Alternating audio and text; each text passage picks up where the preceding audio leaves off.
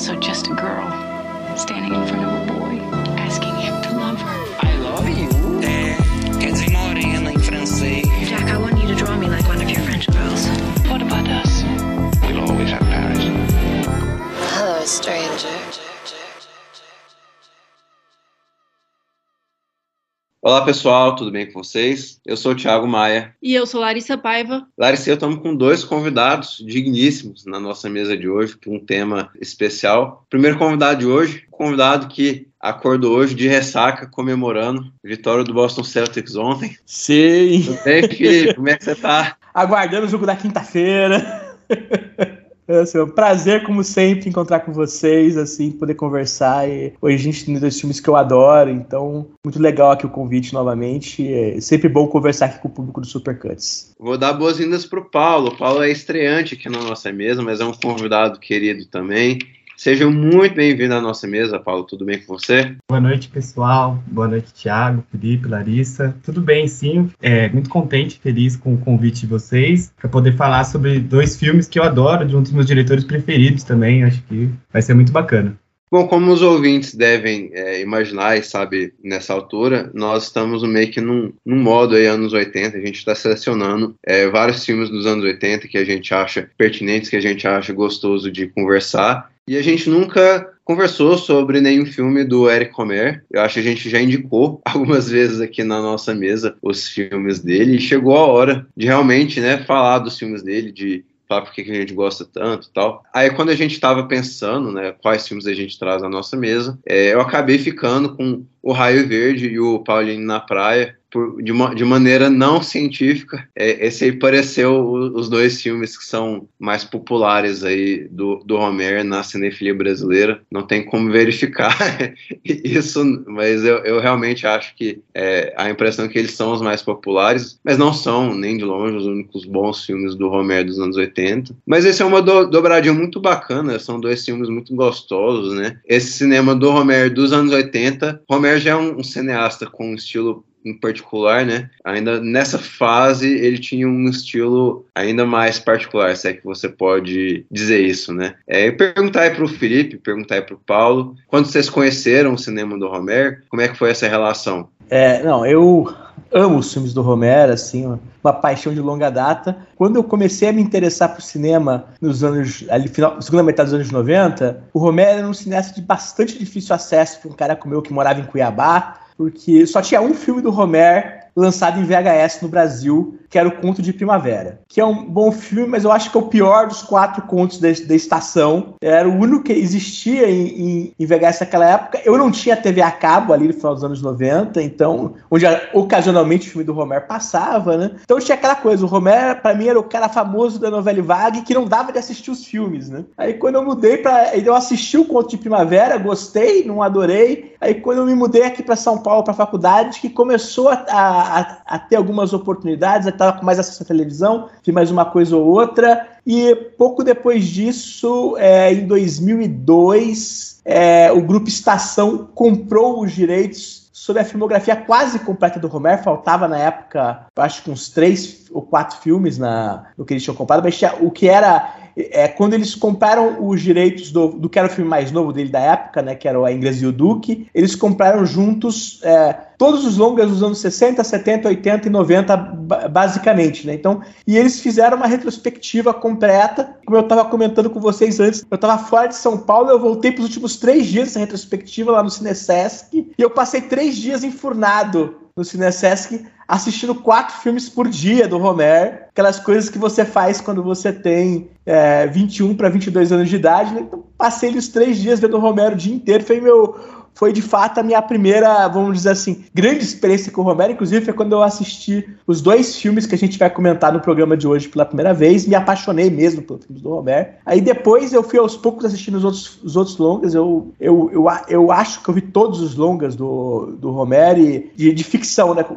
Uma coisa que as pessoas às vezes perdem de noção é que nos anos 60 o Romero fez muito documentário de encomenda, né? E esses eu já assisti algumas coisas, mas eu não vi tudo. Mas assim, dos longas de ficção, dos famosos, eu fui aos poucos preenchendo as minhas lacunas. Não são tantos filmes assim, né? O Romero é um cara que ele começou relativamente tardiamente né, a, a realizar. Ele era dos, dos chamados jovens turcos do, do carreira do cinema dos anos 50, o mais velho, bem de longe, né? É, ele era um bom tanto mais velho que o Truffaut, que o Godard. E aí o começo da carreira dele foi mais complicado, né? ele demorou mais para é, de fato conseguir filmar regularmente, né? Vai ser só no, a partir do fim dos anos 60 que ele começa a realmente fazer filmes é, de ficção com a frequência que de um filme a cada dois, três anos no máximo. Né? Então ele demora um pouco mais para trabalhar e assim, mas ao mesmo tempo eu acho que ele vai ele atinge bem rápido uma plenitude e uma regularidade que eu, que eu acho que ele mantém de uma forma ou de outra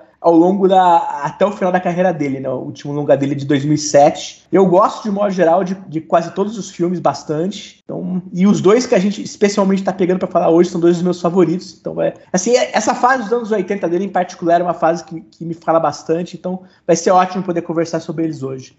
Interessante a curiosidade, a primeira vez que eu vi um filme do Romer foi o Raio Verde no dia 28 de maio de 2020. Faz quase que dois anos certinho aqui na data que a gente está gravando. E aí eu vim rever ele hoje, depois de dois anos. Nesses dois anos, eu passei por boa parte dos, dos longas de ficção dele, começando pelos Contos Morais, que, que são a, a fase anterior, né?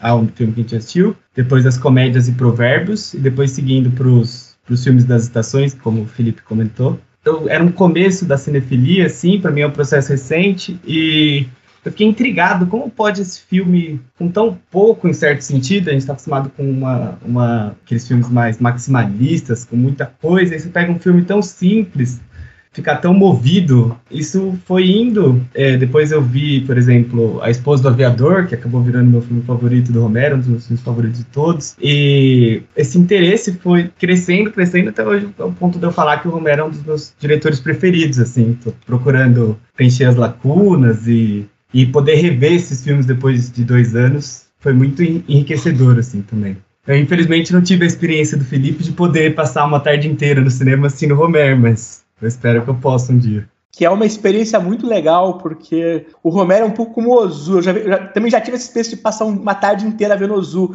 E assim, você vai vendo um filme atrás do outro e você vai realmente percebendo as maneiras como o estilo é bem definido e a recorrência dos temas e, e formas de, de, de, filmar aquilo ali. Tipo, você assistir as comédias e provérbios uma atrás da outra, você percebe ali como ele está trabalhando sempre com pequenas variações. Então é muito legal quando você tem a chance de ver os filmes juntos. Assim, não, não é uma coisa fácil, você precisa de um contexto certo para isso, mas assim, é bem enriquecedor. Eu, eu sou suspeito, assim, porque eu, eu realmente gosto bastante do, do cinema dele também, assim como é, vocês dois, daqui a pouco passar a palavra aqui para Larissa. É, mas assim, o, eu, eu realmente sinto que quando você assiste a um filme dele, e eu talvez tenha uma perspectiva um pouquinho diferente do, do cinéfilo médio, porque assim, eu, eu, eu morei um pouco é, num país francófono e eu, eu via é, essa questão do cotidiano francês, assim, eu, eu viajei pela França, eu falo um pouquinho de francês, é, então, assim, é, de, por exemplo, quando eu vejo um filme japonês, assim, eu não entendo absolutamente nada, né, mas, assim, parte da graça de eu assistir a um filme francês, assim, é eu entender um pouco da língua e, e as expressões e tal, assim. E eu considero o cinema francês um cinema que, grande maioria das vezes, assim, é um, um, cinema que se apoia muito nessas questões cotidianas, em crônicas. E o Paulo mesmo disse da coleção é, Provérbios e Cons e Provérbios, né? Tipo, isso poderia ser uma coleção de, de, de vários cineastas franceses que, que falam disso, assim. É. Mas o, o Romer parece que ele é o único que, que constrói esse cotidiano e tal ele deixa a casualidade e, e essa coisa da leveza é, falar ao máximo, né? De um cinema que, tradicionalmente francês, que já é bem leve, né? Então isso me chama atenção demais, assim, né? É uma comparação ruim, mas assim, eu, eu gosto muito da, da, daquela cantora Courtney Barnett, é, e, a, e, as canções dela são todas, assim, mundanas e tal, ela, ela canta como se ela tivesse é, entediada, assim, sabe? E, e, e isso parece um, tipo uma crítica, mas não, na verdade, eu eu, eu vejo muito, muita beleza nisso, né? E acho que esses filmes, assim, é, são até filmes bem bonitos, né? Mas em alguns filmes do Homer, é, a gente tem essa situação de tédio, de, de nada acontecendo, de, do, do tempo passando e, e, as pessoas olhando para o tempo, mas eu, eu gosto muito como ele pega essas situações e, e constrói toda uma beleza atrás disso. Você quer falar alguma coisa do Homer, Paty? Eu, eu, acho que eu sou a pessoa da mesa que tem mais distanciamento com a obra. Eu gosto dos filmes, gosto do Homer como diretor, mas é, eu não sou o tipo de pessoa que se envolve com o cotidiano. Eu não gosto de ler crônica, eu não gosto, assim, eu não vejo a mesma graça que o Thiago, por exemplo, quando a gente assiste um filme do Homer, eu já entro entediada. E, enfim, a gente acaba assistindo por causa dele, mas eu tenho um pouquinho de problema com esses filmes que não me deixam sem fôlego por algum motivo, assim. Enfim, então eu acho que vai ser um, um papo legal, assim. Pauline é o meu favorito dele, porque eu acho que, que Pauline, ele sai um pouco desse retrato do cotidiano, assim, e mesmo sem deixar essa, essa personalidade dele de lado, mas acho que vai ser um bate-papo bem legal. E para introdução, acho que tá bom, acho que já pode ler a primeira sinopse aí.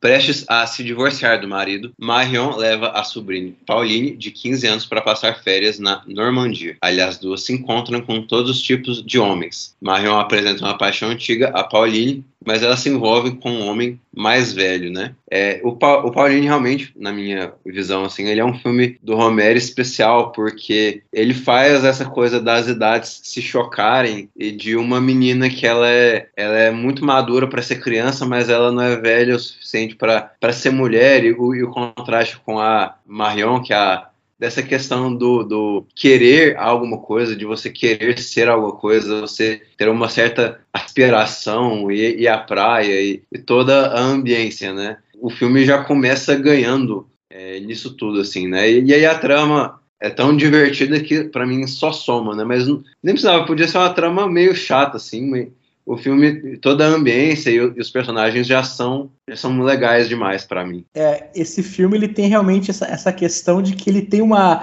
estrutura de dança de cadeiras ali dos relacionamentos, né? Que é mais demarcado, né? A Larissa estava falando aí que ela não gosta muito quando o Romero fica só no cotidiano. Eu acho que ele até escapa disso com alguma frequência. Esse realmente é um filme que ele tem um roteiro bem construído, né? No sentido de que você tem, você tem aquelas é, meia dúzia de personagens ali girando em torno da Pauline e, e, da Mariona e, com, e como as peças vão se movendo ali dentro, né? Realmente com, com um cuidado muito grande, né? Assim, você percebe o joguinho de xadrez que o Romero vai fazendo ali, né? Esse personagem vai para cá, esse vai para cá, esse diz isso, esse faz aquilo, e vai tudo tendo algum tipo de efeito, né? Então, na hora que você percebe, tipo assim, tudo aconteceu de alguma maneira para chegar naquela última cena, né? E assim, isso é muito realmente, eu acho, bem cuidado e bem pensado pelo filme, né? Então, em alguns filmes do Romero, ele realmente fica muito naquela, naquela coisa só dos personagens se encontrando, falando, né? É até curioso ver a Larissa falar isso, né? Porque eu acho que um, uma das coisas mais famosas sobre o Romero durante muito tempo, né? É uma cena de um filme do Arthur Penn chamado Um Tiro no Escuro, com o Jenny Hackman, que Jenny Hackman faz um, um detetive particular, né? E ele tá namorando uma mulher que acha que é artista, alguma coisa assim. Aí ela convida ele para a sessão de um filme do Romero. E assim, eu fui até para fazer um comentário sobre o, o, o, machão bronco ali, né, tudo mais, assim, a resposta dele é, é, algo do tipo, eu já vi um filme do Romero uma vez, é como ver é, a tinta secar. E assim, muita gente, é, essa frase sobre o Romero do filme do, do Arthur Penn, que é um belíssimo filme, por sinal, para muita gente ficou marcado como se fosse o cinema do Romero. E eu acho que isso parte um pouco até porque o Romero ficou mais famoso, né? Quando ele fez o Minha Noite com Ela, que no fundo é o filme onde o, o Jean-Louis e a François Fabian passam uma noite conversando para não treparem, né? Então, assim, a coisa meio que. Existe uma tensão sexual ali e eles meio que passam a noite discutindo filosofia para não agirem sobre os desejos ali, né? Porque ele tá interessado em outra mulher e ele. São dois personagens que passam metade do filme, mais ou menos, conversando ali, com aquela tensão sexual rolando. Então, assim, eu acho que até muito por isso tem essa imagem do Romero muito marcada, né? Como o cara que faz esses filmes onde nada acontece, onde as pessoas falam muito. E as pessoas falam muito, né? Como o Thiago disse, imagino que pro Thiago, que é um cara que gosta de escutar o francês, né, nos filmes do Romero, invariavelmente se conversa é, o tempo todo, né? E o, no Paulinho, isso também é um pouco isso. É, tem, eu acho que, mais movimentos de trama, mas assim, a cena que meio que dá partida real da narrativa é aquela cena logo no começo, onde a Marion tá com os dois pretendentes dela e a Pauline juntas, e, e eles estão conversando, e eles meio que discutem desejo, relações amorosas, as expectativas de cada um deles, enquanto a adolescente meio que tá circulando entre eles e ali. E é uma discussão que também, assim, são várias posições como cada personagem diz, ou pelo menos diz enxergar os seus interesses românticos, né? Assim, então, o filme que faz aquela proposição e depois, é, nessa ciranda amorosa, meio que ele vai comprovando e desprovando de várias maneiras diferentes todos aqueles discursos que aqueles personagens constroem. Quando eu vi o Paulinho naquela retrospectiva que eu comecei, comentei com vocês, né? Aí tinha duas mulheres conversando e elas falaram assim: Nossa, que cultura diferente, né? Ter todas, todas essas conversas na frente daquela menina. Eu jamais conseguiria ter essa conversa na frente daquela menina aí. E de fato, assim, o filme meio que lida com essa tensão o tempo todo, né? Tem uma adolescente de 15 anos e tem todos aqueles adultos discutindo toda a filosofia amorosa deles, né? E como cada, uma de, cada um deles se encaixa nisso. Né? Inclusive, eu acho que essa cena especial ela é muito bem filmada na maneira como, como o Romer coloca cada um dos três personagens conversando e meio que circulando entre eles, né? E você percebe que ela tá escutando tudo, que ela tem ideias, mas que ela tem muita consciência, né? De que é, olham para ela como se ela fosse uma criança, né? Tem aquela coisa, se eu chegar aqui e falar o, o, o que eu penso sobre o amor, essas pessoas vão olhar para mim e vão ser meio condescendentes, né? Então você, percebe isso, como essas tensões estão ali construídas. Eu acho que elas também estão muito construídas nas escolhas de, de câmera que o Romero tem nessa, nessa sequência. Assim, eu acho muito interessante isso. Né? Se fala muito nas palavras, mas também se fala muito nas escolhas de encenação. Sim, e nessa cena que, que você comentou, Felipe, a Pauline começa atrás de um, um dos homens, que é o Henry, que é um cara que fala sobre um amor mais livre e tal, e aí conforme ele vai falando, a Pauline migra e senta do lado da prima dela, e aí a Marion fala sobre a concepção de amor dela, e aí ela fala, não, na verdade eu não concordo, com... depois eventualmente perguntam a opinião dela, porque a Pauline não dá a opinião, porque ela percebe que ela não ia ser levada a sério, mas quando insiste, ela fala, não, eu não concordo com nenhum de vocês, na verdade eu concordo com o Pierre, que é a única pessoa que ela não havia se juntado ainda nessa conversa, e aí ela expressa a concordância dela, e eu acho muito interessante, porque as palavras dela ali eu vejo mais, assim, mais acerto, mais sabedoria. Ela tem uma concepção de amor, apesar dela ser adolescente, ela acerta mais do que os três adultos. E o filme meio que mostra, ela mantém essa posição dela durante o filme, os outros três não conseguem o que ela querem e ela consegue. É, é um um amadurecimento que não envolve é, mudança de opinião da parte dela. Os adultos que acabam sendo desprovados por ela, sabe? Não, eu acho que isso acho que está muito no cerne do filme. A, a, ideia de que ela é mais jovem de todos ali, mas sobre alguns aspectos ela tem mais maturidade emocional do que todos eles. Inclusive, porque nessa cena que eles discutem as posições deles, você percebe de cara ali que tem várias questões ali. Por exemplo, o Pierre é o clássico é, personagem masculino do Romero, que é o cara super legal, supostamente. Tem todas as falas que você diria, mas eu quero dizer isso, mas você pensa, nossa, ele é super possessivo, né? A lógica dele é a Marion lhe pertence até hoje, porque eles namoraram anos atrás, né? Ao mesmo tempo que ele apresenta isso sobre uma lógica do. Não, eu acredito no amor verdadeiro, eu acredito na entrega, assim, né? tudo, tudo fala parece certo, mas ao mesmo tempo você escuta aquilo e você fica. Você fica com aquela desconfiança, né? E o, o, que, o que depois meio que se comprova nas ações do filme, né? Porque ele é a pessoa que toma as ações mais egoístas, no fundo, no filme. Inclusive, assim, ele é de fato o único personagem que não se preocupa mesmo com os sentimentos da Pauline, né? É, ele quer ganhar alguma coisa e ele expõe toda aquela situação que depois serve de trama se essa menina sair, sofrer aqui, é, eu continuo tendo o que eu quero, que é fazer o Henry passar pelo aperto dele ali, né? Então, assim, esse ponto eu acho interessante, porque ele é o cara que, em tese, tem o discurso mais é, aprazível ali, né? Aquele que se fala assim, não, ele tem uma preocupação toda, mas você vai ver na prática, não é bem assim, né?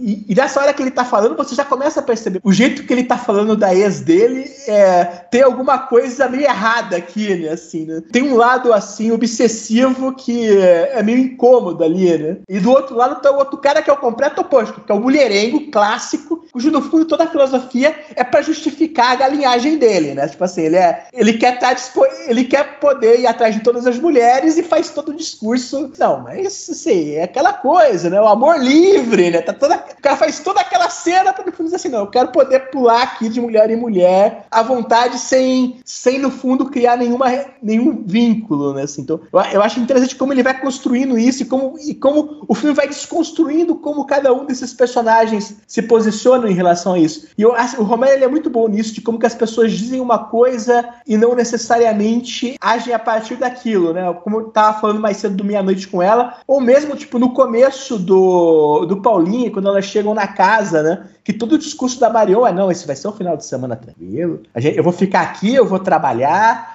vou fazer as coisas que eu preciso fazer aqui no isolamento. E no fundo, no fundo, ela quer ir pra praia, ela quer encontrar as pessoas, mas assim, ela sabe que ela dizer esse discurso é melhor, de certa forma, né? A justificativa dela de ir pra praia, em tese, não é se envolver com dois homens. Em tese é que ela tá indo pra lá para ficar num lugar tranquilo, onde ela vai trabalhar e, e, e produzir. Mas assim, você vai percebendo que no fundo, tipo assim, ela tá dizendo isso com o olho já ali na frente da praia. Inclusive, eu acho que o filme tem umas construções muito interessantes nisso, porque ele se move o tempo todo entre o dentro e o fora, né? As pessoas se encontram na praia sempre, mas as ações principais acontecem quando elas voltam para as duas casas principais da ação. Eu acho muito interessante como isso está sendo construído ao longo do filme. É, eu, não, eu, não, quero quebrar o, o assunto do, do, Raio Verde, né? Mas eu acho que é um contraste muito legal, né? Porque a protagonista do Raio Verde é uma personagem um pouco mais velha, né? Né? Que fica nessa, nessa procura aí de, de um amor, fica na procura de alguém é, para fazer companhia a ela, né? E, e, e o Paulinho na praia é, é, um cenário diferente, né? Porque é uma personagem muito mais, muito mais jovem e tal. O amor é novidade, né? O, é, é aquela pessoa que tá, tipo assim, tá, tá com aquela visão inexperiente do amor e tá, tá criticando as pessoas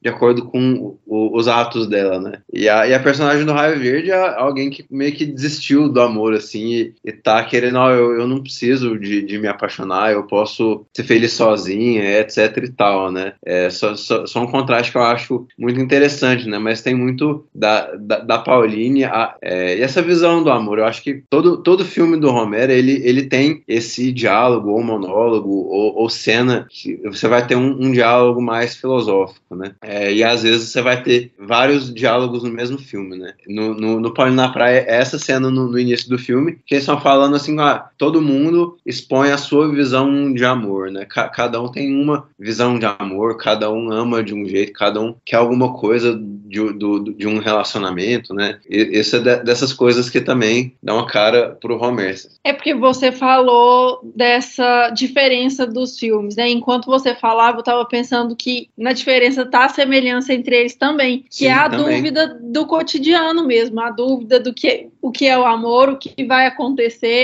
como a vida é imprevisível e eu acho que a idade das personagens tem, tem muito a ver como essa espera é diferente. É o que a Pauline espera da vida e encontra no caminho é, é muito diferente do que uma personagem mais velha vai ter de expectativa e de tempo para esperar também, né? Então acho que essa, essa relação é interessante. Eu não sei se vocês assistiram o Conto de Verão, e tem a curiosidade do Conto de Verão, que é, o, é, que é o, o, outro filme do Romero passado na estação de praia, né? Que ele escala a, a Amanda Langley, que faz a Pauline, para fazer uma das três mulheres que o protagonista se envolve, 13 anos depois. Então, assim, tem uma coisa curiosa, que assim, a Pauline continua na praia 13 anos depois, numa perspectiva, com uma perspectiva mais adulta das, das mesmas relações, assim. E você percebe que o Romero é bem consciente disso, de que as pessoas vão observar que ele escalou a Amanda Langana, aquele personagem, e vão fazer a conexão com, com a Pauline. Então, assim, é, é, bem interessante isso, porque assim,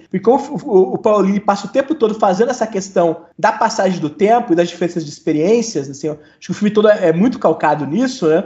É fácil de pensar que mais na frente ele volta a, a uma estação praiana para um filme que tem vários pontos de contato com o Pauline na praia e ele escala a mesma atriz num ponto onde ela tá com a idade mais próxima da prima dela do filme anterior do que da adolescente de, de, de, desse filme. E eu acho isso também bem interessante dos filmes do Romero dos anos 80, que nesse período em particular, o Romero, de fato, majoritariamente faz filmes sobre personagens jovens. Né? Se você for ver as comédias e provérbios, quase todas. O Romero, nessa época, é, ele tá já com 60, mais de 60 anos de idade. E são quase todos filmes sobre é, as questões românticas de personagens ali que tem entre 20 20 e poucos anos de idade. Assim, ó, é recorrente em, em, todos os filmes é, desse, desse período. Assim, eu, eu, acho bem curioso também essa, essa preferência dele. Aliás, de um modo geral, o, nos filmes contemporâneos, o Romero raramente faz filmes com personagens de um pouco mais de idade. Geralmente, esse personagem tem um pouco mais de idade, mais nos filmes de época do que nos filmes contemporâneos. Nos filmes contemporâneos, ele sempre teve preferência por personagens jovens. Eu acho isso bem interessante. E um filme que ele tem com uma pessoa de idade, seguindo o conto das estações, é o conto de outono, né? Que ele traz a Marie River de volta e também tem esse contraste com o Highberg, mas a gente pode falar depois. Mas um filme desse que a Larissa não, não,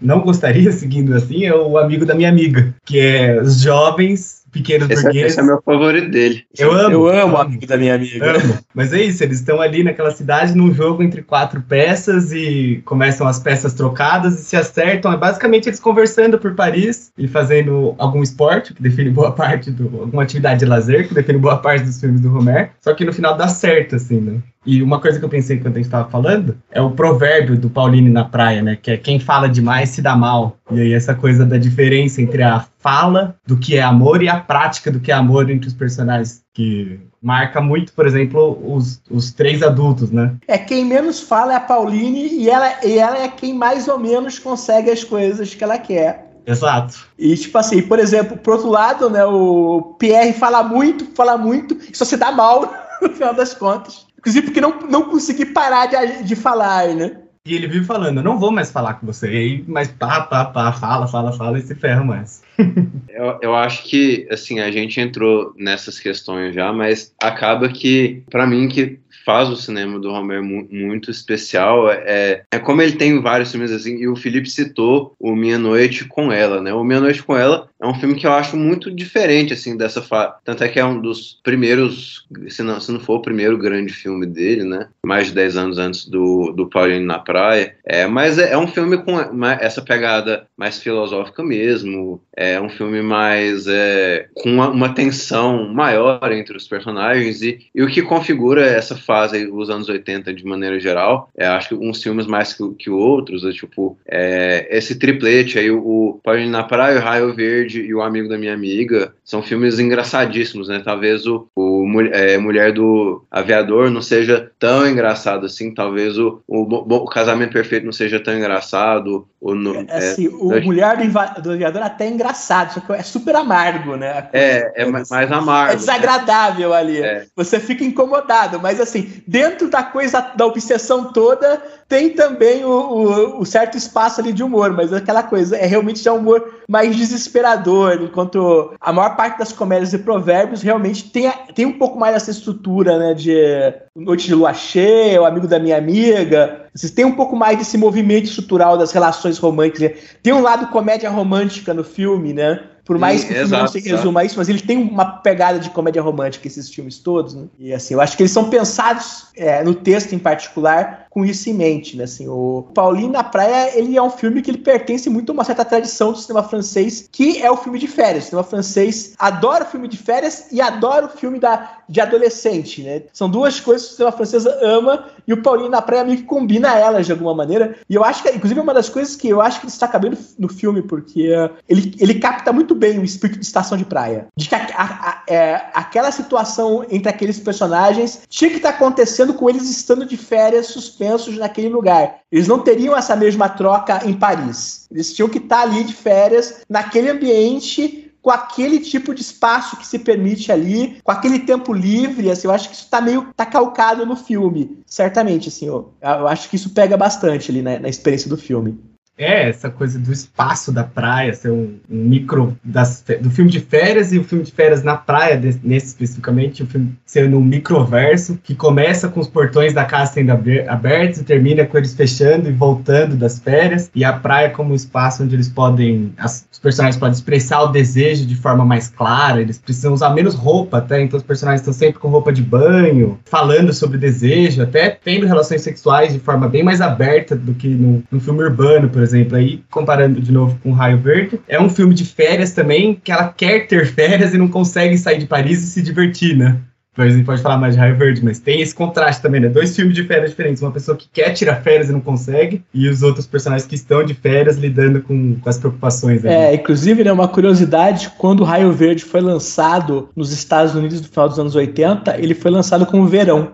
Eles deram o título de, assim, que reforça a ideia da, das férias, da estação do ano ali, né? Que inclusive gerou muita dor de cabeça depois, quando o Romer fez os contos das estações que tem o conto de verão. Foi aí que, que, eles começaram a chamar o filme de Raio Verde lá também, para não, não criar dor de cabeça, mas assim, mas reforçando justamente essa ideia da, do período do ano e de como isso, como isso funciona, né? Antes de eu pular pro, pro Raio Verde, só, só citar uma curiosidade que vocês é, talvez é, não saibam, é dessas questões de, tra, de, de tradução, quando vai do francês para o inglês, do, do inglês para o português e tudo mais, assim, é, algumas coisas são, são, são traduzidas ou não traduzidas de uma, de uma maneira, né? No francês, a, a expressão para, para namorado e namorada é petit ami, ou pequeno, pequeno amigo, né? A, expressão coloquial para namorado. E, e, a, e ami e ami só muda o E, né? Tipo, AMI é amigo e AMIE é amiga, né? E aí o, o filme o, Ami, o Amigo da Minha Amiga faz parte desse trocadilho, né? Porque o, o, o Amigo da Minha Amiga é um filme que os personagens estão 90% do tempo num contexto ali de, de amizade mesmo, até que descobrem-se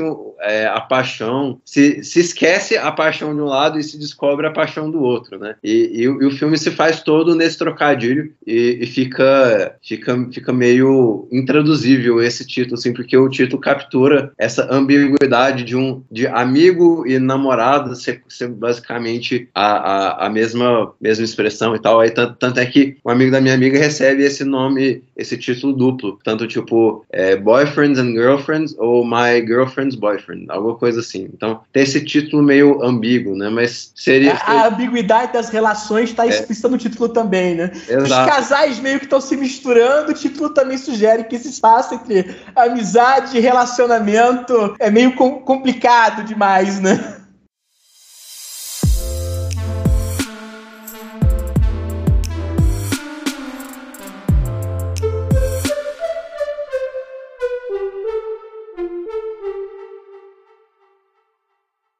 A pessoa com quem Delphine iria sair de férias cancela duas semanas antes da viagem, o que a deixa perdida. Ela não quer viajar sozinha, mas não tem namorado e parece não conseguir conhecer pessoas novas. Assim começa um verão de busca pelo amor próprio e pelo amor da sua vida. É, e de novo falando como os filmes conseguem ter temáticas parecidas e serem tão diferentes uns dos outros, né? É mais um filme muito de férias. Esse, é, é, é difícil dizer qual que é o, o filme mais de férias é, do que o outro, né? E lembra muito o, o, a abordagem lá, o, o All Hands on Deck, ou Embarque, né? Do, do Guillaume Bach, que é também um filme muito sobre férias e sobre sair e, e conhecer pessoas diferentes e tal, né? Quando eu vejo esses filmes, me vem essa sensação da França ser um país ali de, de, de, de férias generosas, de gente que aposenta cedo e de muitos feriados, de muito tempo livre. É, não, tô falando que isso é bom ou ruim, né? assim, passa essa sensação. E aí, no caso aí que da, da, da, da, personagem do Raio Verde é a pessoa não, não muito diferente da personagem do amigo da minha amiga também. Personagem que tá ali trabalhando e tal, e se vê, tipo, poxa, tá todo mundo saindo de férias, eu tô aqui trabalhando, eu preciso sair de férias também, o que, que eu faço com as minhas férias? E essa ansiedade, assim, do que fazer com as férias, que é o que parece que o, o Paulinho na praia também não, talvez não tenha tanta dessa ansiedade, assim, toda cena vem uma ansiedade, e talvez o, o é, deixa um certo grau de diferenciação assim do Raio Verde para outros filmes do, do Homer. Pelo menos assim para mim naquela cena final do filme é dessas cenas de mais é catarse emocional mesmo. De, é, o filme é muito sobre essas coisas mundanas, uma conversinha ali, uma uma confissão a, a colar, mas essa ansiedade vai vai indo pro filme todo, o filme todo. Aí aparece o Raio Verde, né? E o, e o Raio Verde é algo específico do filme, né? Quando o Raio Verde finalmente aparece, né? Tem aquela aquela sensação de, de, de, de, fim de uma canção mesmo, assim, que você tá assim, carregado de emoção, né?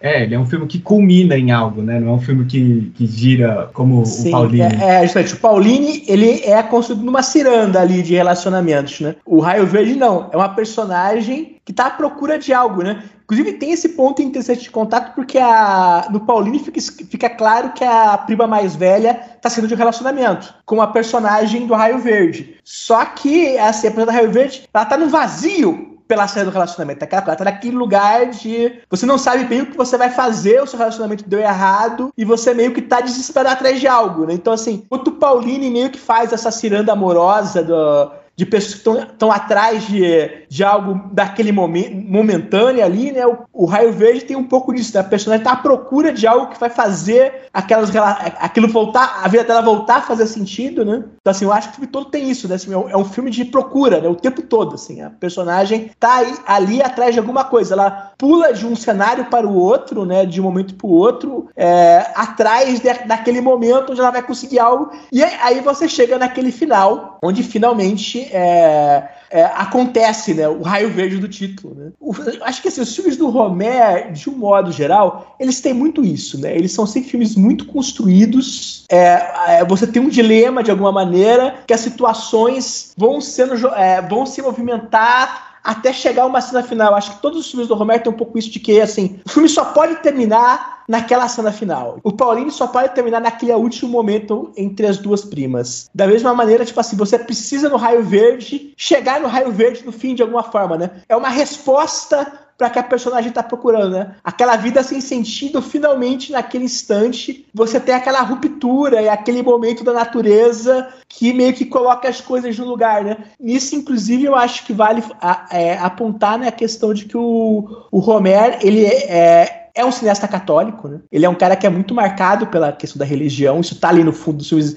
dele, que é até interessante porque ele não faz filmes, a princípio, religiosos, né? As temáticas nunca são, mas assim, a experiência dele de formação religiosa acho que tá sempre um pouco ali no pano de fundo. Tipo, no conto de, o conto de inverno, por exemplo, termina no literal milagre, né? Ela reencontra o homem da vida dela no momento onde aquilo devia ser impossível, e você tem realmente a ideia de que Deus, naquele momento, intercedeu e permitiu que ela tiver, encontrasse a felicidade que ela estava buscando o tempo todo. Assim, de certa forma, o, o, raio verde no final do, do raio verde, ele tem essa mesma função, né? É um milagre, né? Aquilo é, é tratado como uma epifania, né? Tem esse peso. Eu acho que os filmes do Romero, eles trabalham muito com isso. Tem sempre uma certa questão é, moral de, de observação, mas ao mesmo tempo, isso eu acho muito texto do Romero. O Romero é um desses que menos julga os seus personagens, né? Tanto é que, tipo assim, no Pauline, mesmo o Henrique, de certa forma, é tipo que o, o capeta, né, na situação, o filme jamais trata ele como se tivesse que expulsar ele do paraíso ali por aquilo. Né? Pelo contrário, dá, há momentos, a penúltima cena entre ele e a Pauline, onde você percebe assim, o filme dá para ele um instante de clareza também ali, né? De certa forma, os filmes do Romer sempre tem muito isso, né? Ao mesmo tempo que ele tem uma, uma certa observação moral. Até que a primeira série de filmes dele se chama, né?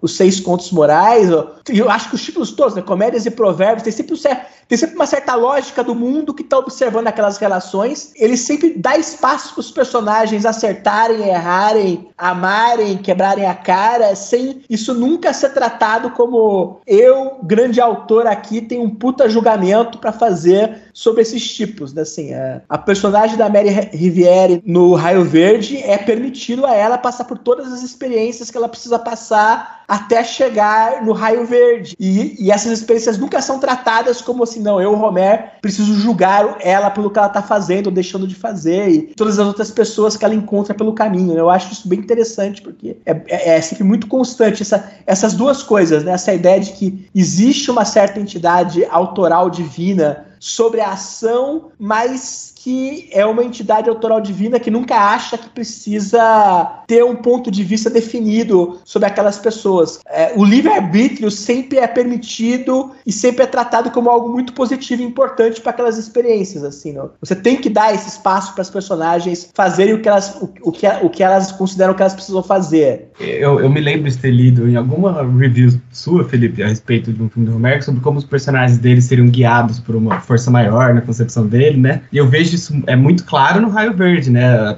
As, as cartas que ela encontra e, e a, a, música incide bem forte naquela hora, marcando o momento, a câmera, a única, o único plano detalhe dela, dela pegando e virando a carta. E até que a música volta no momento do milagre, né? É muito. O, o Homer deixa ela passar por todas as situações e ao mesmo tempo as cartas vão guiando ela. Quando ela acha a última carta, ela escuta sobre o Raio Verde. A música incide quando ela vê a loja que se chama o Raio Verde, ela tem a ideia de até lá. É, de alguma forma, o autor tá guiando ela e ao mesmo tempo é, ele dá espaço para ela. O Raio Verde, inclusive, tem essa, esse elemento que é uma, um diferencial da maior parte dos filmes do Homer, que é a Mary Riviere, que já tinha trabalhado com ele na adolescência, ela é coautora do roteiro, né? Ele trouxe ela para o processo criativo. Geralmente isso, não é, é, recorrente no Homer, né? Geralmente ele escreve os filmes sozinhos, mas nesse filme ele tá, tá numa colaboração direta com a sua atriz, assim. É, eu acho que isso é muito importante pa, para a forma como o filme vai se construindo, né? O fato de que é uma troca realmente constante entre a câmera do Homer e a Mary Riviere. O filme existe a partir dela completamente, ao contrário do, da, das outras comédias e provérbios, que tem personagens principais, mas que geralmente são filmes construídos a partir de um painel de personagens, né? O, o Raio Verde não, ele é realmente um filme super subjetivo, né? É ela que precisa passar por tudo aquilo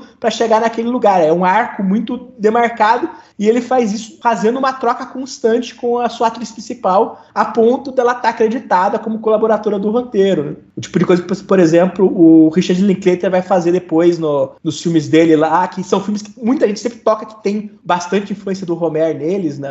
Os Antes do Pôr do Sol e, e suas sequências todas, assim. E, e tá ali a, a Mary Riviere listada como colaboradora do roteiro. Eu acho isso bem chamativo, porque, ao contrário, por exemplo, do Pauline, que é um filme onde as peças estão se movendo de uma maneira bem específica ali, né? Tem um joguete ali sendo feito de uma maneira ou de outra. E eu acho que o amigo da minha amiga, acho que todos esses filmes eles trabalham um pouco nisso, né? Em, em certa forma, é, a experiência do, do Raio Verde ela é um pouco mais experimental nesse sentido da daquela personagem tá sentindo o mundo e, e o que tá acontecendo ali no entorno. E meio que ela é a única personagem, assim, falando dos créditos, né? Era, é tipo, é, Delfine, Maria River, e aí a galera, tipo, em Paris, fulano, Beatrice, Beatrice. É. Inclusive tem duas pessoas da família dela. É, né? porque de fato, né, assim, o filme tem personagens que ela encontra, né? Essas são pessoas que ela encontra. Ao contrário dos outros filmes onde, como a gente falou, Paulinho na praia faz questão de no começo te apresentar todas as figuras principais do quinteto amoroso ali, sexteto amoroso da relação toda, assim. Você, é para você saber quem são aquelas pessoas e todas elas têm um lugar no encaixe das coisas, né? No, no Raio Verde, não. Você tem a, a trajetória dela e você tem pessoas que ela vai topando ao longo do filme, né? E, e nessa primeira parte, falando ainda sobre o seu filme de férias, parece que ela tá meio que entrevistando pessoas sobre os hábitos de férias, né? E aí, por exemplo, ela entrevista um senhor uma hora, entrevista não, não, ela tá conversando com o senhor, a câmera assume meio que uma postura de entrevista, e ela pergunta, e o senhor fala que a primeira vez que ele viu o mar ele tinha 60 anos, porque ele trabalhava muito, depois ela vai perguntar para uma outra família. Essa cena serve ao mesmo tempo para avançar o enredo da,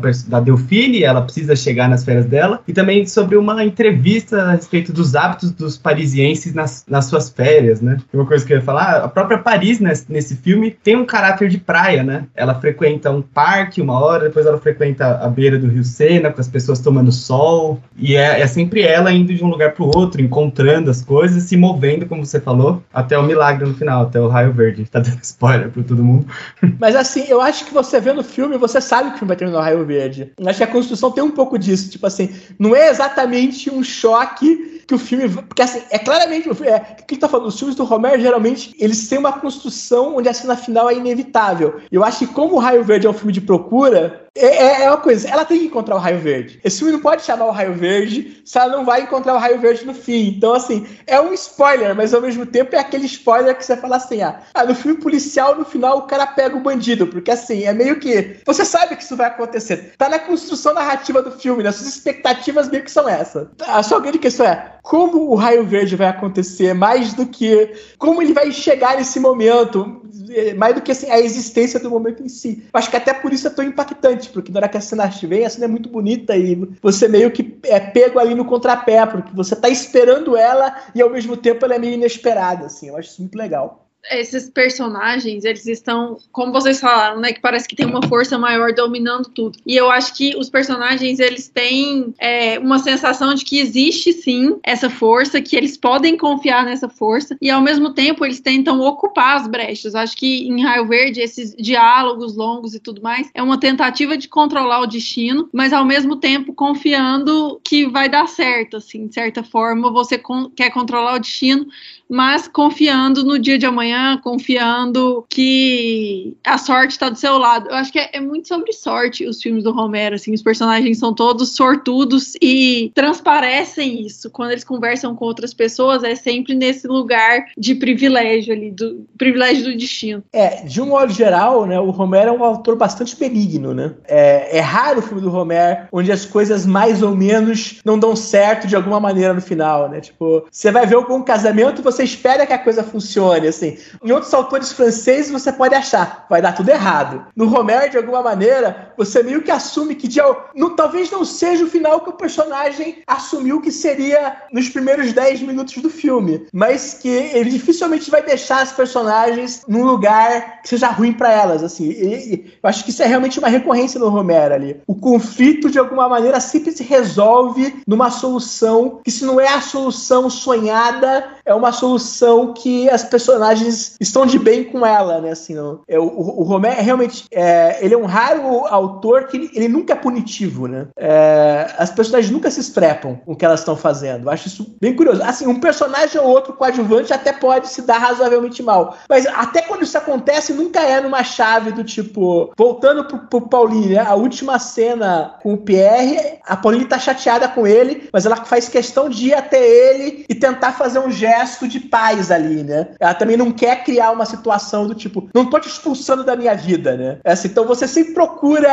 aquele mínimo do cenário que a coisa não vai dar de, de tudo errado. Assim, então, acho, eu acho que isso é, é, é, realmente muito recorrente nos filmes dele. Né? Alguma coisa ali, minimamente, termina indo para um lugar, que é algo que, por exemplo, você não vai ver nos filmes do Rivette também, que também costuma trabalhar com, com personagens onde tudo está muito construído, mas frequentemente essa construção é trágica. No Homer, não, a construção quase sempre é, é, é benigna. Assim, as pessoas podem trocar de casal, mas isso vai dar meio certo. O Homer não gosta de deixar os personagens naque, naquela coisa do assim, nossa, mas você fez isso e agora, né? Como os personagens do Homer encontra algum tipo de clareza, geralmente no fim, né? É uma clareza que meio que deixa eles bem resolvidos com a situação que eles se encontram. Eu acho isso interessante. É, o Amor à Tarde, por exemplo, né? Que ele começa com essa crise no relacionamento, passa, leva quase até o ápice e aí volta atrás e percebe que ele quer, na verdade, voltar pro relacionamento, resolve. É, justamente aquela coisa, né? É a crise do casamento que termina com o recasamento e, é, e parece que nada deu errado, né? Assim, né? É, é uma lógica realmente bem particular e, que eu acho que meio que recorre de uma maneira ou de outra em quase todos os longas dele, de fato. Né? E eu acho que no, no Raio Verde isso é muito forte, porque assim você sabe que ela está procurando e que ela vai encontrar alguma coisa no final do caminho. Eu acho que você sempre tem aquela certeza ali, não. O Deus do Homer não vai decepcionar a personagem a ponto da procura dela ser vazia. Em muitos outros autores contemporâneos, esse seria o ponto final. A revelação que a procura é vazia. Mas no Homer, não. No Homer, você tem que ter alguma coisa ali que minimamente te dê alguma iluminação ali, né? Então você sabe que o raio verde vai estar tá ali no final, né? Dá, dá um sentido para esse sofrimento, né, deles. Ou... Exato, exato. Se, se, o, se é o personagem sofrer, tem que ter algum tipo de recompensa no final do caminho, né? Felipe, você também comentou um negócio que me ficou na minha cabeça aqui, é essa, essa ideia, e, porque a gente está falando do, do Homer e dois dos filmes mais celebrados do Homer, né? Eu fico pensando como, como que isso era na época, assim, porque quando o Richard Linklater vai lá e escreve o Antes do Amanhecer, teve um roteirista para ajudá-lo a escrever o Antes do Amanhecer, ficou aquela coisa, assim, né? Não era muito comum, assim, para um, um jovem americano, que até virou cineasta, já um jovem americano tá aqui vendo filmes de um diretor ali que na França, dentro da França, no, notório, assim, mas não é nenhum, assim, é, arrasa quarteirões mundialmente, né? É, e aí vocês falaram do Amor à Tarde, né? O Amor à Tarde, ele dá nome a uma música da, da, da Saint Vincent também, né, a cantora cantora americana, né? Então você vê assim que é um cinema tão único mesmo, assim que ele acaba ele acaba entrando como influência, como âncora artística para alguns americanos,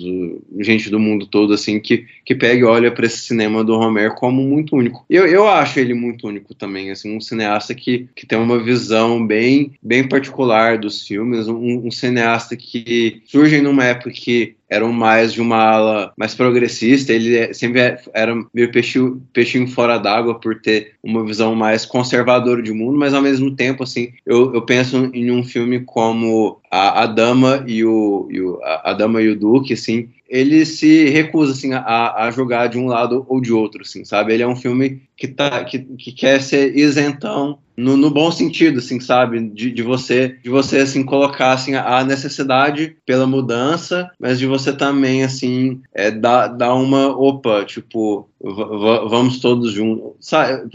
Parece meio chato falando assim. É, quando o, o Adama e o, e o Duque foi, foi lançada, em inglês, em inglês e o Duque aqui no Brasil, né? Foi lançado na França, o filme teve alguma polêmica na França na época, porque aquela coisa, ele é um filme sobre a Revolução Francesa que é razoavelmente simpático à aristocracia, né? O que é meio que é um anatema do, da esquerda francesa. Você vai lá e faz um filme onde a aristocrata que está do lado dos nobres é tratada super bem, assim, né? Geralmente o cinema francês é o contrário, né?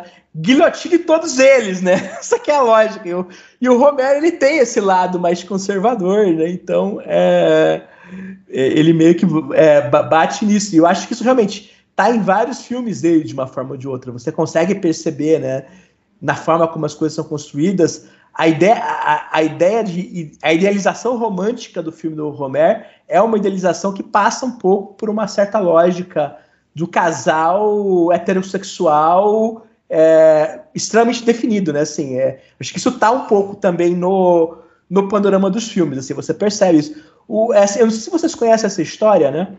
O, o, o verdadeiro nome do Romero é Maurício Scherrer, né? E você sabe por que, que ele usava Eric Romer como nome é, de fantasia? Porque é, a mãe católica dele nunca soube que ele era cineasta. Ele passou a vida inteira dele trabalhando com cinema e a mãe dele achava que ele era um professor. Ele escondia dela porque isso de ser artista dentro da família conservadora dele não era muito bem visto. Ele, é, ele era um dos, dos cineastas mais celebrados da França e até onde a mãe dele achava ele era só um professor. porque era um dos motivos pelos quais, quando ele começou a escrever no Carrier, ele começou a escrever com o nome Eric Romer. No, no Carrier, coisas, tem alguns textos que ele assina com Maurice Cherrer, mas ele já começa de princípio a, a preferência para Eric Romer e assume o Eric Romer como o nome é, é, criativo dele, muito entre outras coisas, porque ele tinha que manter isso do.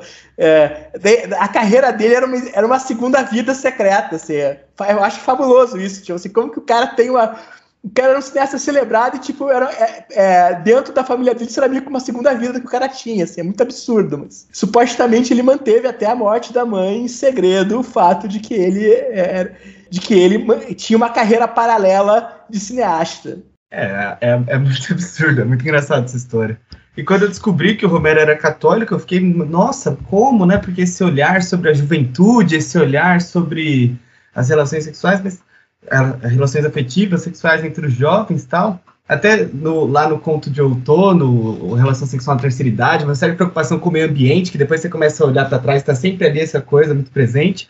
Mas é isso, ele, ele, ele era essa pessoa meio complexa, né? Não, não, difícil Sim, encaixar é, nessa caixinha é, da é, Justamente, é, é, justamente isso. É o cara que não, meio que não se encaixa muito na, nos, nos, padrões, né? Acho que até por isso, como o Thiago bem disse, né? Ele acaba sendo uma figura muito singular, porque ele não, não vai muito na, no, nos lugares, no, naquela, naquela caixinha que a gente imagina que, é, que, o cine, que você vai poder colocar a pessoa ali, né? tanto com posições, é aquilo que você falou, ele é um cara católico, cujo catolicismo é muito aparente nos filmes, e ao mesmo tempo um cara que não tem grandes dramas de encenar aqueles personagens com aquela liberdade toda, assim, não, como eu disse antes, nunca tra trabalhei isso numa lógica punitiva, é, é, na, na, nada disso, muito pelo contrário, né? Então, assim, eu, eu é, eu acho que são várias contradições que ajudam a construir a figura dele, de fato, assim. É. E eu acho que é, eu acho que até por isso que ele acaba sendo um cara que influencia várias pessoas e ao mesmo tempo é um cara que, que tem poucos filmes que você pega e fala, esse filme é super romeriano. E eu acho que os que tem são, na maior parte das vezes, franceses mesmo, porque eu acho que ele também é um cara muito francófono, assim, né, na, perspectiva dele ali, né? Eu acho que é, é, é, uma, é uma certa visão do, de mundo que tem muito a ver com a França, né? Isso mesmo que a gente está falando das férias, da ocupação, da relação com o trabalho, do lazer, eu acho que é uma, é uma, é uma questão meio filosófica, extremamente francesa, que está tá sempre meio que ali no plano de, de, fundo dos filmes dele, de uma maneira ou de outra. Eu, eu brinco com os meus amigos que é um, um cineasta do estado de bem-estar social ali, esses trabalhadores de classe média que conseguem, mesmo quando o trabalho deles é importante na trama, eles sempre têm um bom tempo depois do trabalho para lidar com seus assuntos pessoais, para conversar, para filosofar até tarde da noite. É, não, é isso é aquela hora que a gente percebe como que dentro de, da Europa Ocidental, tanto ali na Alemanha, na França, tem certas coisas do, do estado de bem-estar social que são tão é, embutidos na existência deles, são tão, tipo assim, leis naturais, vamos assim dizer, faz parte da vida dessas pessoas, que o cara pode ser mais de esquerda, pode ser mais conservador, não importa. Para ele, aquilo é parte, assim, né? É uma coisa que, tipo, um conservador americano jamais aceitaria. Conservador brasileiro teria extremas dificuldades de lidar com. Mas não, aquilo faz parte, tipo assim, essas pessoas, assim, a relação com o trabalho é aquela ali, não é, não é aquela relação é, do, do, capital que a gente vê, por exemplo, muito na vida brasileira ou, ou nos filmes americanos ali. Não, não. Tem, tem uma certa tem uma outra lógica de como que está construído, mesmo que ele fosse um cara que votasse no, na eleição no, no partido mais conservador, por exemplo, assim, no, é, que vai lá, vai fazer um musical lá, né, o Árvore, o prefeito da Mediateca, onde ele está sacaneando o Partido Socialista francês, assim, mas ao mesmo tempo que ele faz isso, é, você percebe que muitas das posições dele em vários outros lugares do mundo, fora desse espaço, seriam tratadas como posições progressistas. Eu lembro muito disso é, eu lembro no começo da pandemia, o choque dos americanos, quando eles notavam como, apesar de tudo, por mais que todo mundo associasse o Boris Johnson com a extrema-direita, tinha várias posturas dele a respeito da pandemia e em relação de saúde que eram mais progressistas do que os democratas nos Estados Unidos eram. Porque ele é tão embutido a ideia de que você tem um sistema de saúde público e que ele precisa ser defendido, que você vai fazer certas coisas, que você tem que ser muito, muito demente como Bolsonaro para você negar aquilo, né? Então, assim, dentro da Europa Ocidental, você tem certas coisas que são é, tratadas meio como aquilo é, é, um dado, né? Um fato. Então, mesmo um cara conservador como o Romer, aquilo continua sendo parte né, da, da experiência ali. E essa coisa dele não julgar mesmo quando ele faz esse filme da árvore, do prefeito Mediatek, ele tá sacaneando o Partido Socialista, mas como ele tem essa postura de deixar as coisas acontecerem, você assiste e fala, pô, mas o cara ali, o socialista tá até que bem, tá falando as coisas e tal. Não, justo, sempre é aquela coisa, assim, tem, a, tem as pontadas ali, e foi um filme que foi lançado em época de eleição, então eu imagino que no contexto da França de 1993, as pessoas deviam pegar certas coisas que para nós não são tão óbvias assim, mas é aquilo, aquilo que você falou, né? A relação dele com os personagens é tal que ele jamais poderia construir, digamos, uma figura escrota ali para para pisar em cima, porque não é quem ele é, não é quem ele é como artista. Então, ele tem no mínimo, ele precisa respeitar o ponto de vista de todos os personagens sempre. Isso é, é, parte do princípio, vamos dizer assim. Se o Romer também tem uma carreira de professor, né? Os filmes dele tem um pouco essa lógica é, de discussão pedagógica, onde de alguma maneira os pontos de vista vão ser apresentados. Eles podem ser desprovados, mas as pessoas vão ter o direito de apresentar aquele olhar. É, isso tá em Pauline, quando eles falam lá da posição de amor dele de cada um, depois todos se complicam, menos a Pauline. E também tá no, no, na Dama em inglês, que a gente comentou, que ele, só do fato dele apresentar uma visão que dá a chance do, dos aristocratas falarem, ele já foi apontado como conservador, antimonarquista, afetou esse senso comum da esquerda francesa de que a Revolução Francesa foi o maior evento do mundo e que tem que guilhotinar, não sei o quê. Não é nem esse ponto, mas é, é, tá na estrutura dos filmes do, do Homer, como você falou. Ele sempre tem que dar a chance de todo mundo falar. Foi o que o Thiago falou, essa coisa dele ser meio isentão no bom sentido, assim. Ele sempre deixa todo mundo falar. Você pode sair, você descobre depois de 10 anos que o Homer era conservador, você fala, caramba, sério? Tipo... É aquela lógica, né? De alguma maneira, no filme do Romero, o, parte, o parte do princípio é que todos os personagens de fato têm um ponto de vista e esse ponto de vista tem alguma razão, mesmo que você chegue à conclusão de que o personagem está completamente errado. Mas, assim, para aquele personagem ele não tá. Por consequência, você tem que dar aquele espaço para ele. É, eu, eu, só acho que assim dá para você meio que saber assim que ele é conservador assim porque querendo ou não os filmes os filmes dele assim são uma clara cisão assim é, a coisa do, do tudo vai ficar bom no final, é, independente do que aconteça. Essa redenção meio que é, irrestrita, assim, eu acho que parte de um ponto de vista mais conservador, assim, mas, é, enfim, o, o, os filmes são maravilhosos. É. fica aí a, a, dica do Raio Verde, do, do Pauline.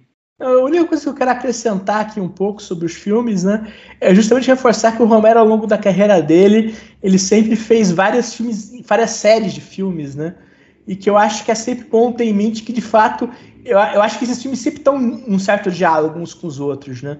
É uma concepção bem autorista de cinema, de fato, né?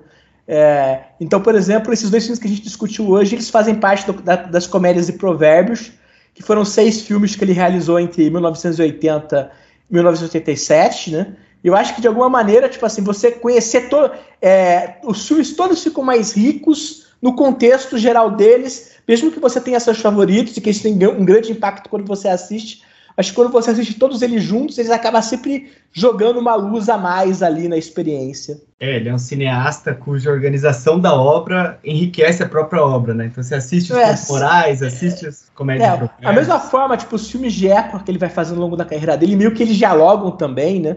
Tem como colocar ali os filmes de época dos anos 70 e os do, dos anos 2000 também um pouco em conversa, assim, então acho que tem sempre essa, essa, essa, essas relações todas, né? Assim, é, é, é, nisso é realmente uma carreira muito curiosa, porque são poucos realizadores que assumem esse princípio, né, do, de que realmente é uma obra, é, são vários capítulos de uma grande obra e você vai, é, você vai ter um grande prazer com eles individualmente, mas tem coisas ali que você vai tirar mais quando você assistir todos eles juntos de alguma maneira. Então eu, eu, eu acho isso realmente é, é, é, uma das coisas que é bem específica do, do Romero, você não tem muitos equivalentes. Nesse sentido, até um caráter meio literário da obra dele, né? Dividido em capítulos e tal, e os livros, como, como a gente falou, sempre muito presentes. Sim, não, assim, tem uma lógica assim. Aquela, a cinefilia francesa dos anos 50, do qual o Romero saiu, ela era uma é, cinefilia bastante literária sob um certo aspecto, porque tinha sempre uma crença muito grande de que fazer cinema era uma nova forma que, os, que, os, que o século XX encontrou de fazer literatura. Então, se você for ver, por exemplo, muito que o Truffaut escreve nos anos 50, você percebe essa crença, que o cineasta é um, é um novo tipo de escritor. Né? Você tem lá o, um dos ensaios fundamentais da novela Vague do Alexandre Astruc, né? Que a, que a câmera é, a câmera caneta, né? Assim, a ideia, a ideia é um pouco essa sempre. Eu acho que o Romero põe isso muito em prática, assim, não só por serem filmes baseados em diálogo, eles são, assim, os filmes do Romero estão entre os filmes que as pessoas mais falam que você vai encontrar, assim, ninguém para de falar no filme do Romero, o que é, o que é, o que é sempre muito curioso, porque às vezes o, o que está não dito é, é, tão importante do que está sendo dito, mas as pessoas realmente falam, falam, falam e falam nos filmes do Romero, né? Mas assim, mas ao mesmo tempo é, é muito nessa perspectiva, né? Olhar, ele é uma lógica de ver o cinema que, que realmente se aproxima da literatura de certa forma. É, e aí, só para finalizar essa coisa, é o se você só ouvir o filme do Romero, e você, às vezes, a primeira vez que vai assistir, você fica perdido com os diálogos, não sei o quê, você fala, nossa, mas eu tô entendendo. Agora, se você ouvir, enquanto você vê a movimentação dos personagens, por exemplo, no, na minha, minha Noite com Ela, que eles ficam trocando, se movimentando enquanto eles conversam, se aproximando, se afastando da luz, conforme certas posições, você percebe que tem mais do que o diálogo ali, né? Não, o, o Romero, ele é, um, ele é um encenador que pensa muito do que tá acontecendo ali. Tudo que os atores fazem dentro do quadro é muito claramente pensado, tipo assim, é, aonde, o, aonde o ator está sentado naquele espaço é sempre algo que você sabe assim, ele pensou naquilo. O cara vai sentar naquela cadeira, naquele momento, isso diz alguma coisa sobre a, como ele está em relação a tudo o resto. Eu acho que isso vale em todos os filmes, assim, é realmente uma coisa muito é, pensado. É, e ao mesmo tempo você tem isso de ser, de ser aqueles filmes onde as pessoas falam sem parar o filme todo, né? Assim, deve ser aquele filme que dá um trabalho de legendar enorme, né? É, é realmente assim, é, acho que tudo que a gente falou é, que fique aí para os ouvintes, né? Eu, eu sempre eu sempre indico o, o Eric Romero assim para todo mundo porque eu acho que tem cineastas e tem diretores e tem gente no cinema assim que é, que por, por mais é, por mais que é, eles tenham uma tem artistas com grande visão artística que eu que ó, nossa, um, um, alguém que não seja tão cinéfilo não vai gostar desses filmes e tal, assim, e, e os filmes da Eric Romer eu vejo quase todos com, com minha mãe, assim, então eu acho meio irônico que eu, eu sabia dessa história da mãe dele não saber que ele era cineasta, eu acho isso meio irônico, porque a, ele acaba fazendo um cinema que é, é, que é excelente, né? Mas um cinema que qualquer um pode ver, pode agradar. Se ela é. assistisse aos filmes dele, sabe? Ela ia gostar, sabe? Tá, eu acho isso muito fascinante, porque durante muito tempo o, o Romero foi conhecido pelaquela frase do filme do Arthur Penn, e eu acho que, assim, de um modo geral, o Romero, os grandes autores franceses, é um dos mais fáceis de assistir. Sobretudo os filmes dos anos 80 e 90 ali, eles são muito gostosos de ver de modo geral ali. É, é, não, não, é uma coisa do outro mundo, nada do outro mundo de assistir. Não, é, não tem nada de estéreo ali na experiência que, é, que às vezes nem tem, mas as pessoas enxergam nos filmes assim. Até acho que os primeiros filmes dele, alguns até tem um pouco, mas assim, é, à medida que ele vai chegando no estilo maduro dele, vamos assim dizer, né? é, é, meados dos anos 70 e diante, assim, realmente tem um pouco. É o estilo é, é, aquilo que o Thiago falou, assim, são filmes bons de se assistir. Você assiste eles muito bem, assim. Não? Eu sempre, eu sempre falo assim, eu assisti o filme do, do Romero e fico feliz no final da sessão. Assim, é, sempre, sempre, uma, sempre uma experiência positiva nesse sentido. E, e, e, são filmes que eu acho que raramente, eles são muito falados, isso eu entendo, algumas pessoas que prefiro que, que, mais coisas acontecessem no filme, mas ao mesmo tempo é, eles fazem isso numa chave geralmente de comédia romântica ali que, que eu acho muito realmente agradável de ver. É, minha relação sempre foi bastante essa assim, com os filmes. Maravilha, pessoal. Deixa eu puxar agora a vinheta das nossas indicações.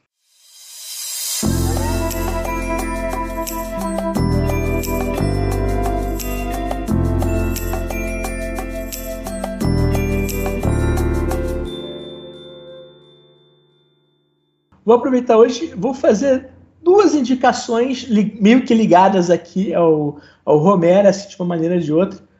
Uma que eu queria fazer, que na verdade eu sei que já foi tema aqui do Supercuts, mas eu quero aproveitar para falar, é que no MUBI dá para assistir os filmes do Guilherme Bach, que é um realizador que eu acho que, que é um que tem muitos pontos em comuns com o cinema do Romero. É, o último longa dele que eu acho que teve episódio aqui, né, ao, ao, ao abordagem, ao Redesandec, que o, que o Thiago já mencionou aqui no programa hoje, é, é, um filme que eu acho que dialoga muito diretamente com o Paulini em particular, ali, são filmes dessa tradição do filme de praia francês. Eu acho que os filmes dele como um todo, e, e o MUBI tem uma retrospectiva razoavelmente completa dos filmes no ar, é, é, lá eu acho que eles te ajudou a pensar em algumas coisas de você ver um cineasta bem mais jovem reimaginando algumas características do cinema do Romer para os tempos de hoje, assim, né?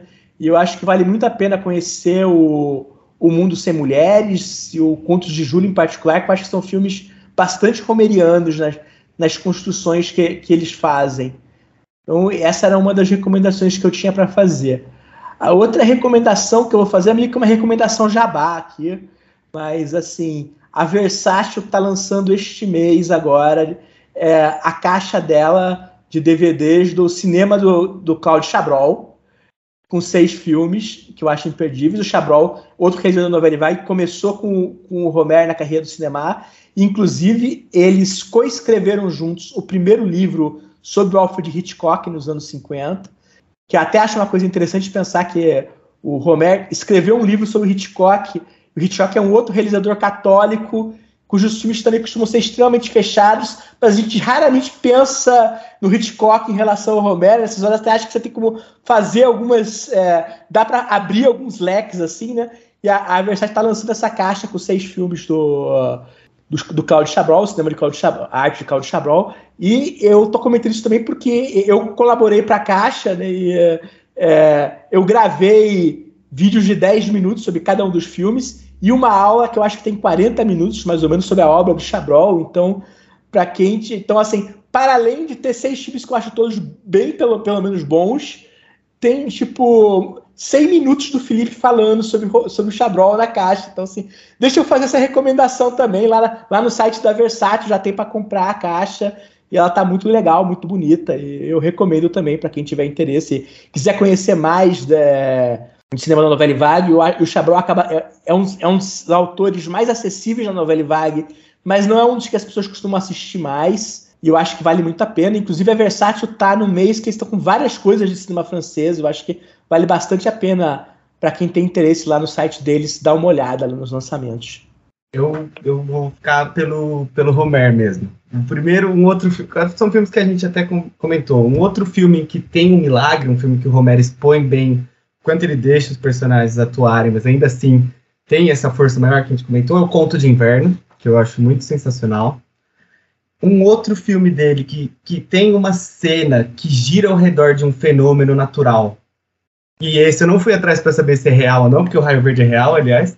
É os, as quatro aventuras de Reinette e Mirabelle, que também tem uma cena em que as personagens estão aguardando um momento de silêncio absoluto antes do sol nascer, assim.